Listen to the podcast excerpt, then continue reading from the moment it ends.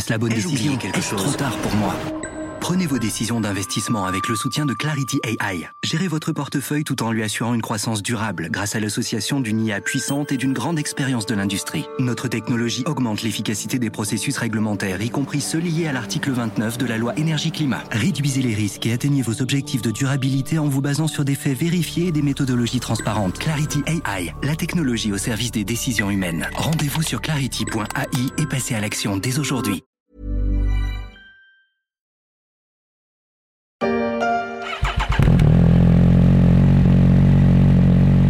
Les deux roues à Paris, c'est un peu le grand écart. Chez les opposants, il y a notamment le bruit pétaradant des motos et scooters. Ça donne à peu près ça en ressenti, notamment lorsque le feu passe au vert.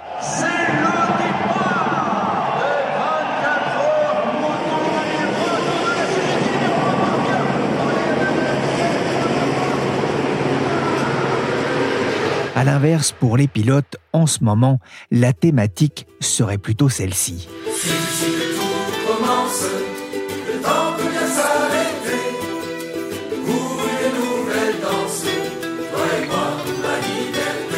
Toi et moi, ma liberté, qui pourrait même se terminer ainsi. Il faut dire que la mairie de Paris a décidé de faire passer les motards à la caisse.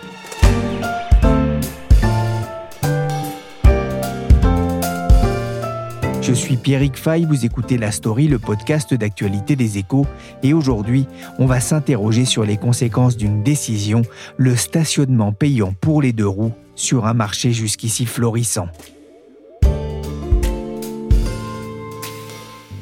Liberté contre bruit et pollution, je schématise bien sûr, c'est sans doute plus complexe que cela, mais une chose est sûre, la décision de la mairie de Paris de faire payer aux propriétaires de deux roues à moteur thermique le droit de se garer a provoqué bien des colères et des cris de protestation sur les réseaux sociaux, ce qui ne signifie pas que tous les motards critiquent cette décision. Mais au fait, pourquoi la mairie de Paris prend-elle le risque de se mettre à dos les propriétaires de deux roues dans une ville où il est déjà bien difficile de se déplacer en voiture?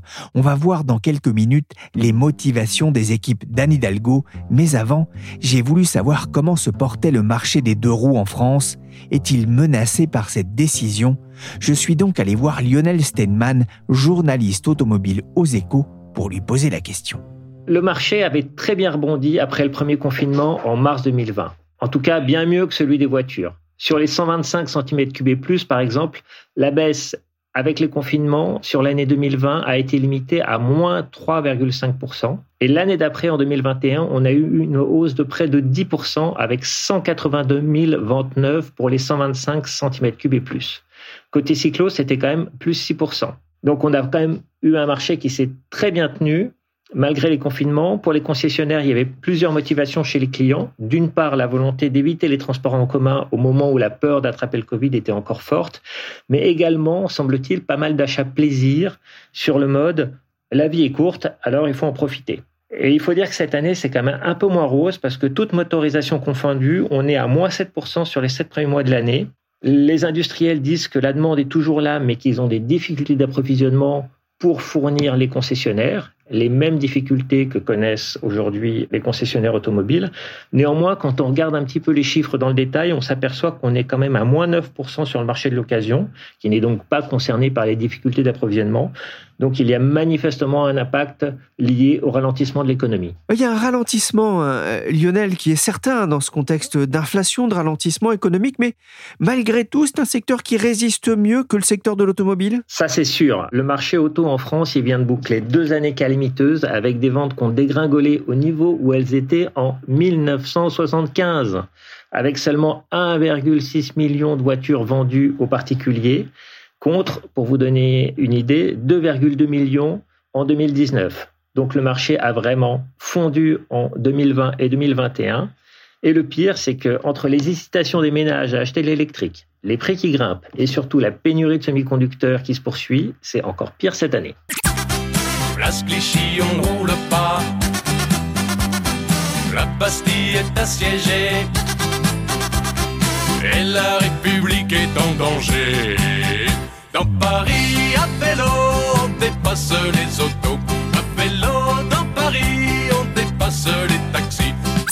Où vont les choses à Paris, les vélos ne pourront même plus dépasser les vélos dans certaines rues. Et pour les motos et scooters, la question sera moins de rouler que de se garer. Je me suis d'ailleurs demandé combien il y avait de deux roues à Paris sans compter bien sûr les trottinettes et les vélos. On ne se trompera pas en disant qu'il y en a beaucoup. Là, donner un chiffre euh, exact, c'est une autre histoire. Laurent Thévenin est journaliste au service région des échos. Mais selon les, estimations qui sont souvent reprises, en particulier par David Béliard, euh, l'adjoint à la mairie de Paris chargé de la transformation de l'espace public, euh, des mobilités de la voirie, on en compterait plus de 100 000. Ah, c'est parfois impressionnant d'ailleurs le flot de deux roues qui démarre à un feu. C'est devenu un moyen efficace de se déplacer rapidement dans la capitale et alentour. Mais la mairie de Paris va sévir concernant le stationnement des deux roues. Qu'a-t-elle décidé, Laurent? De leur faire payer le stationnement, comme c'est déjà le cas pour euh, les voitures. Jusqu'à la rentrée, les deux roues pouvaient encore se garer gratuitement dans la rue, mais depuis le 1er septembre, c'est fini. Ils doivent eux aussi mettre euh, des pièces dans le rodateur, sauf s'il s'agit de scooters et de motos électriques, car la mesure concerne les deux roues motorisées thermiques. Et il faut se rappeler que c'était une mesure qui figurait dans le programme d'Anne Hidalgo et de ses alliés écologistes lors des dernières municipales de 2020 et qu'elle a été adoptée par le Conseil de Paris en juillet 2021. Jusqu'ici, c'était assez anarchique? Ah oui, on voyait des deux roues garées un peu partout, euh, y compris sur les euh, trottoirs. Et je voyais passer euh, un tweet de Nicolas Norman, l'adjoint en charge de la police municipale et de la sécurité, qui disait que les agents dressent chaque semaine plus de 1200 PV pour stationnement gênant et qu'il y a plus de 300 enlèvements de deux roues. Aujourd'hui, les, deux roues doivent se garer sur l'un des 42 000 emplacements qui leur sont réservés ou euh, sur les, places euh, traditionnelles euh, de stationnement dévolues aux voitures. Quels sont les arguments de la mairie? Il y en a plusieurs. La mairie explique que c'est un moyen de lutter contre la pollution et les nuisances sonores qui sont occasionnées par les deux roues à motorisation thermique. Il s'agit aussi, selon elle, de mieux partager l'espace public, de le rendre aux piétons, aux mobilités douces. C'est le grand projet d'Anne Hidalgo à Paris, euh, la maire qui tente de, réduire la place de la voiture euh, dans les rues de la capitale. Et c'était aussi la dernière étape de sa grande réforme euh, du stationnement. Enfin, David Béliard parle d'une mesure d'équité vis-à-vis des propriétaires de, voitures et qui met fin à, l'exception dont, dont bénéficiaient les deux roues. Enfin, et la mairie en parle moins, c'est aussi une mesure qui va faire du bien aux finances de Paris. David Béliard a dit sur RTL que cela rapporterait entre 15 et 20 millions d'euros mais qu'on y verra un peu plus clair sur le chiffrage en décembre. Ah, cette mesure ne concerne que les deux roues à moteur thermique. Il y a une volonté de privilégier ces modèles jugés moins nocifs pour l'environnement. Lionel, cela rejoint la, la politique de la ville de Paris en matière de voitures, mais aussi plus largement de l'Europe Effectivement, il y a une volonté ces dernières années de favoriser les voitures électriques et plus largement de pénaliser les voitures thermiques qui ne sont plus les bienvenues dans les grands centres-villes. Ça s'est traduit notamment avec la mise en place progressive de ZFE, les zones à faible émission, qui visent à interdire l'entrée des véhicules les plus polluants dans certaines zones des centres-villes dans les grandes villes. Et à plus long terme, les voitures thermiques sont également menacées par le projet de la Commission européenne d'interdire tout simplement la vente de voitures essence ou diesel neuves à partir de 2035. En ce qui concerne les deux roues, la volonté d'accroître la réglementation vient également de Bruxelles avec notamment la volonté d'instaurer un contrôle technique obligatoire pour les 125 cm3 et plus. Et ça, c'est une mesure qui a été adoptée par la Commission européenne depuis 2014. Mais en France, ça fait huit ans qu'on traîne des pieds pour le faire et il y a même actuellement un bras de fer juridique entre le gouvernement et le Conseil d'État à ce sujet. Mais en tout cas, du côté de Bruxelles, la volonté d'accroître les contrôles sur les deux roues motorisées au nom de la sécurité routière, cette volonté, elle est là. S'il vous plaît Oui Pas content Pas content Pas content Pas content Pas content Pas content, pas content. Alors Laurent, je ne parle pas de vous, mais plutôt des motards habitués à se garer dans Paris. Comment ont-ils accueilli cette décision de la mairie? Avec le sourire, on s'en doute bien. La Fédération des motards en, en colère est évidemment vent debout et ça ne date pas d'hier. Elle avait déjà déposé un recours contre la délibération du Conseil de Paris de juillet 2021 qui avait prévu l'instauration de ce stationnement payant pour les deux roues. Là, elle appelle les motards et les conducteurs de scooters à ne pas payer le stationnement, euh, quitte à s'exposer à une amende qui peut aller, euh, selon les endroits, de, de 37,50 euros euh, à 25 euros. Et pour les motards en colère, c'est aussi une mesure discriminatoire et injuste socialement qui pénaliserait en particulier tous les franciliens qui viennent travailler à Paris en, deux roues.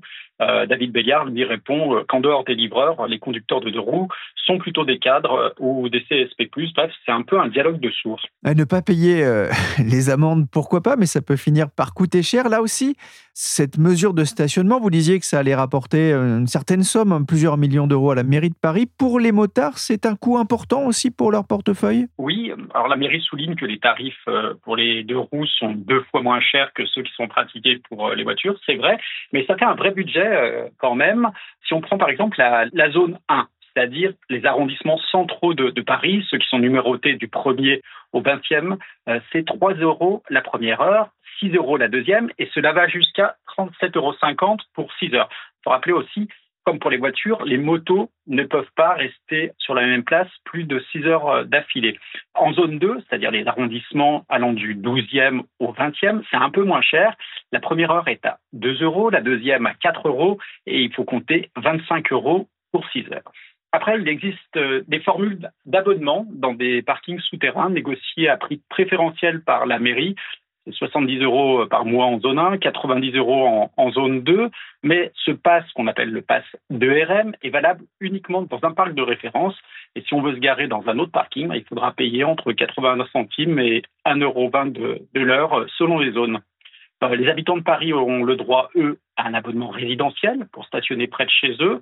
Il leur faut d'abord prendre une carte qui coûte 22,50 euros par an ou 45 euros pour trois ans, puis payer 75 centimes la journée de stationnement ou 4,50 euros la semaine.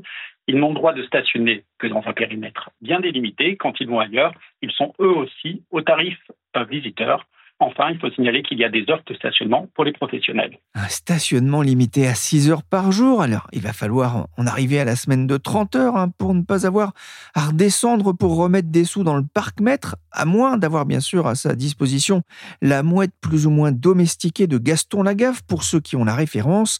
En attendant, les motards ont défilé déjà à plusieurs reprises dans la rue pour protester contre cette mesure, comme ici devant les caméras de BFM Paris. Des moteurs qui rugissent, des casques à perte de vue et des motards en colère. Déjà l'essence a augmenté, maintenant les parkings et on va devoir ajouter quoi encore? Murat est bijoutier à Paris mais il vit en banlieue et il estime que le stationnement payant lui coûterait près de 100 euros par mois. Ça va être des sorties en moins, un restaurant en moins. Une pétition des motards en colère a déjà recueilli près de 48 000 signatures sur change.org pour réclamer le retour à la gratuité, payer pour rouler, payer pour stationner, à condition d'ailleurs d'avoir de la place pour cela. Ce sera le cas, Laurent? On peut penser que oui, la, mairie insiste sur le fait qu'il y a 42 000 places qui leur sont réservées en surface et qu'ils peuvent aussi se garer sur les mêmes places que les voitures, sans compter la possibilité donc de prendre un pass de RM pour se garer dans un parking souterrain. La CTME Paris-Île-de-France, c'est l'organisation qui représente les petites et moyennes entreprises, demande, elle, quand même, des places de stationnement spéciales pour les professionnels à un moment où de plus en plus de professionnels circulent à deux roues. Lionel, vous le disiez, le marché des deux roues connaît aussi un, un passage à vide. Vous avez contacté les, les, concessionnaires et les industriels des deux roues. Avec quel son de klaxon, enfin, pardon, de cloche, que pensent-ils de cette mesure? Alors, la volonté de passer au stationnement payant à Paris, ça va pas vous surprendre, ils sont catastrophés. La plupart, ceux que j'ai pu contacter, pronostiquent un effondrement du marché parisien. Les concessionnaires pensent que les clients seront dissuadés à la fois par le prix du stationnement, mais aussi par le fait qu'il n'y aura pas assez de place pour se garer pour tout le monde, même pour ceux qui ont le droit à un tarif préférentiel. Selon leurs calculs, il y a 750 000 deux roues qui sont enregistrés à Paris et la Petite Couronne, et les places dédiées aux deux roues motorisées à Paris, c'est seulement 50 000 places.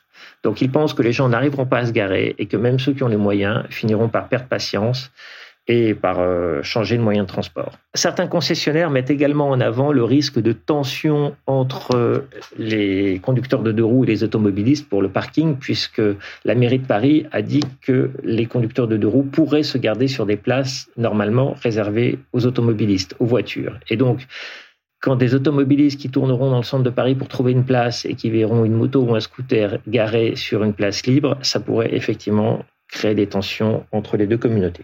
Bon, euh, véhicule A, véhicule B. Euh, véhicule B, c'est vous, hein Alors? Ah merde Alors, j'étais là, hein vous, vous arriviez de là, on est d'accord hein? Je stationnais normalement, j'étais maître de mon véhicule. Hein Ce qu'on comprend aussi, c'est que les consommateurs n'ont pas anticipé la décision de la mairie de Paris, pourtant dans le programme de, de la majorité municipale. Ah, il était dans le programme et il a été annoncé depuis un an. Ça, de ce côté-là, les choses étaient claires. Mais il est vrai que en France, on a eu plusieurs exemples euh, de politiques publiques visant à instaurer un nouveau prélèvement qu'on finit par euh, reculer ou capoter euh, dans la dernière ligne droite. Les plus anciens d'entre nous se rappellent notamment de l'écotaxe, mais plus récemment, le contrôle technique de deux roues, le gouvernement avait décidé de le mettre en place avant finalement, 24 heures plus tard, de dire que c'était pas le moment euh, d'emmerder les Français, pour reprendre euh, la phrase utilisée par, semble-t-il, l'entourage d'Emmanuel Macron.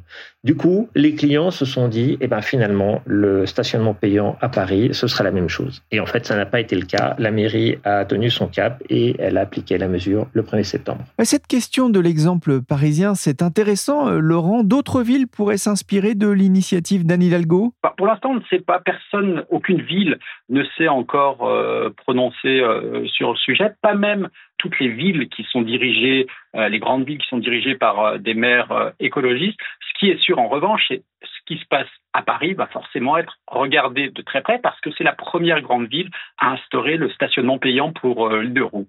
Pour l'heure, seules deux communes de la banlieue parisienne, Vincennes et Charenton-le-Pont, qui sont toutes les deux situées dans le Val-de-Marne, ont déjà sauté le pas. Euh, on peut se dire que si cela marche bien à Paris, alors il est possible que d'autres villes emboîtent le pas. Lionel, on a vu, hein, les deux roues électriques ne sont pas concernés par ce stationnement payant dans la ville de Paris. Est-ce qu'il faut s'attendre dans ces conditions à une envolée des ventes de deux roues électriques? Alors, si on est sur le marché parisien, puisque à ce stade, le stationnement payant a été décidé à Paris, sur le marché parisien, les ventes de deux roues électriques sont déjà très fortes puisqu'elles représentent 41% des ventes de deux roues toutes cylindrées confondues depuis le début de l'année. C'est plus de trois fois plus que ce qu'on a en France, où en France seulement 12% des ventes sont des deux roues électriques. Alors cette conversion vers l'électrique, elle est tirée par les petites cylindrées, les cyclos et les, petits scooters. Sur ce créneau, on a 68% des ventes depuis le début de l'année à Paris qui sont des cyclos et des petits scooters électriques. Dans le reste de la France, on est à une immatriculation sur quatre. Donc on peut imaginer que si on rajoute là-dessus le fait que le stationnement est désormais gratuit pour les véhicules électriques, il va y avoir un effet d'entraînement supplémentaire. Ce sera sans doute beaucoup moins vrai pour les plus grosses cylindrées, celles de 125 cm3 et plus. Sur ce créneau-là, on a eu à peine l'an dernier 2% d'immatriculation qui étaient des véhicules électriques. Et ça pour une bonne raison. Pour l'instant, l'offre est encore très faible et est encore nettement plus chère. Aucun des quatre grands constructeurs japonais, par exemple, ne propose à ce stade à la vente des motos électriques. Leur représentant en France dit qu'il leur faudra au moins deux ans pour fournir une offre digne de ce nom. Donc, faute d'offre et à des prix acceptables, il y a peu à parier que les ventes de motos électriques vont décoller à Paris ou en France, en tout cas décoller significativement.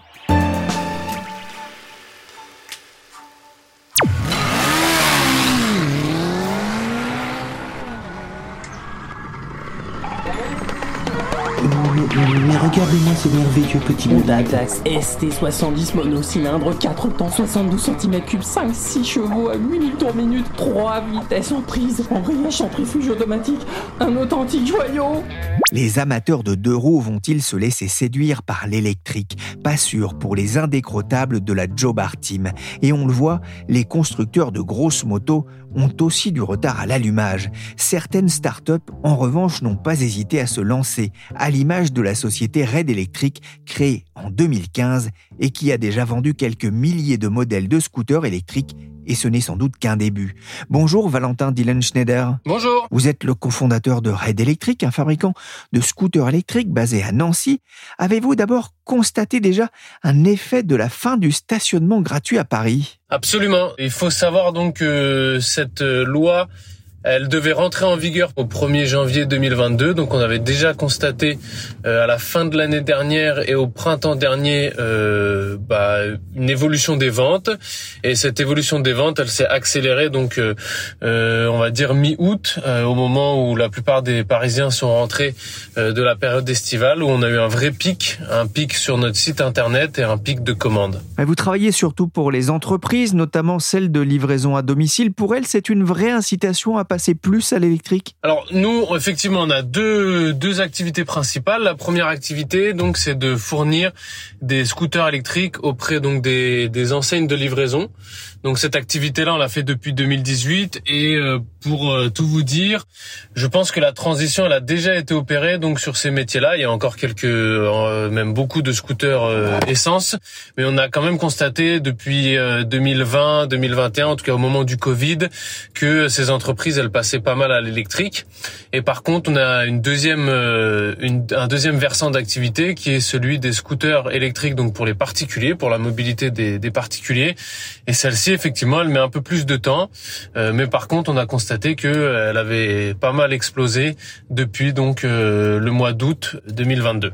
justement, les particuliers, qu'est-ce qu'ils vous disent? Pourquoi est-ce qu'ils passent à l'électrique? En fait, J'inverserai même la question. Euh, je dirais pourquoi ils ne passaient pas à l'électrique? Bah, le premier point, c'était qu'ils avaient l'habitude de leur scooter essence et que accessoirement, bon bah, ils n'avaient pas forcément l'intérêt et l'utilité de, de le changer tout de suite. Donc là, la législation fait qu'ils sont contraints de le changer. Et puis le deuxième, c'est l'offre qui était proposée L'offre, elle euh, était à peu près toujours les mêmes scooters avec des autonomies quand même relativement faibles et des scooters euh, de type euh, un peu low cost avec des petits gabarits qui sont bien pour de l'ultra ultra urbain, mais dès que vous commencez à dépasser, à aller dans la première couronne, ou en tout cas à vous déplacer hors des métropoles, bah, vous avez pas beaucoup d'offres et c'est là où Red Electric répond vraiment à un besoin. Dans ces scooters électriques, assemblés ici au Mans, une majorité des composants provient de fournisseurs locaux. Situés dans un rayon de 300 km, exit la dépendance à la Chine. Red Electric a été fondé en 2015, il y a quelques mois. Vous avez pris la décision de rapatrier toute la production de vos scooters en France chez un sous-traitant dans la Sarthe, l'entreprise Chastanier qui avait ouvert ses portes à France 3 pour l'occasion. Elle vous a réservé une usine de 4000 mètres carrés. C'était important pour vous de relocaliser la production? Alors pour nous, c'est important, voire euh, primordial principalement pour une raison qui paraît être logique, c'est-à-dire que faire un scooter électrique écologique mais le faire euh, produire et assembler en Chine, ça n'a pas de sens selon nous. Donc le premier, c'est de, bah, de correspondre à nos valeurs, de correspondre à notre ADN et à nos engagements. Euh, et puis le deuxième, donc c'est la partie euh, financière et entre guillemets marketing. On pense que voilà, les clients également, eux, ont besoin de donner du sens à leurs achats.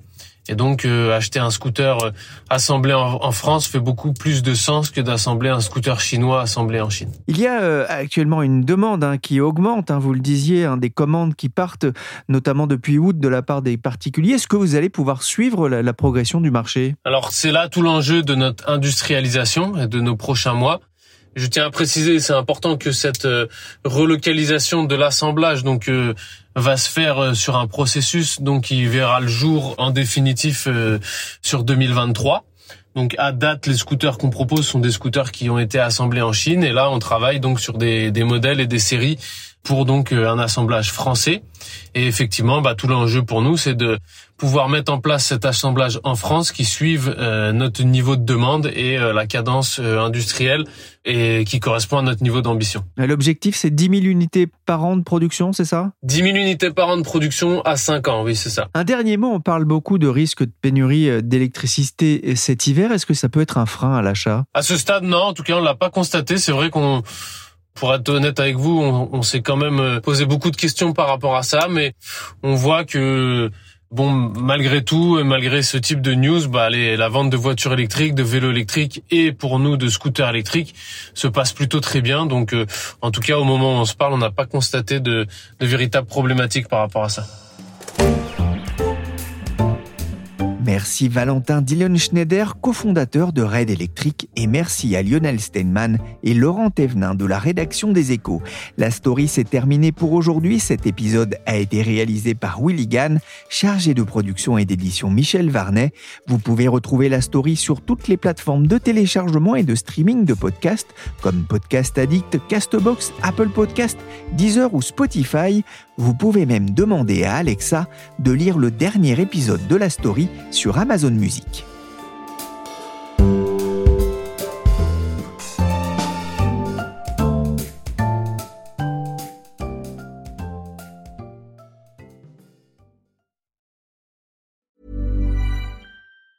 Hi, I'm Daniel, founder of Pretty Litter. Did you know cats tend to hide symptoms of sickness and pain? I learned this the hard way after losing my cat, Gingy. So I created Pretty Litter, a health monitoring litter that helps detect early signs of illness by changing colors, saving you money and potentially your cat's life. Pretty Litter is veterinarian developed, and it's the easiest way to keep tabs on your fur baby's health right at home. Go to prettylitter.com and use code ACAST for 20% off your first order and a free cat toy. Terms and conditions apply. See site for details. Planning for your next trip?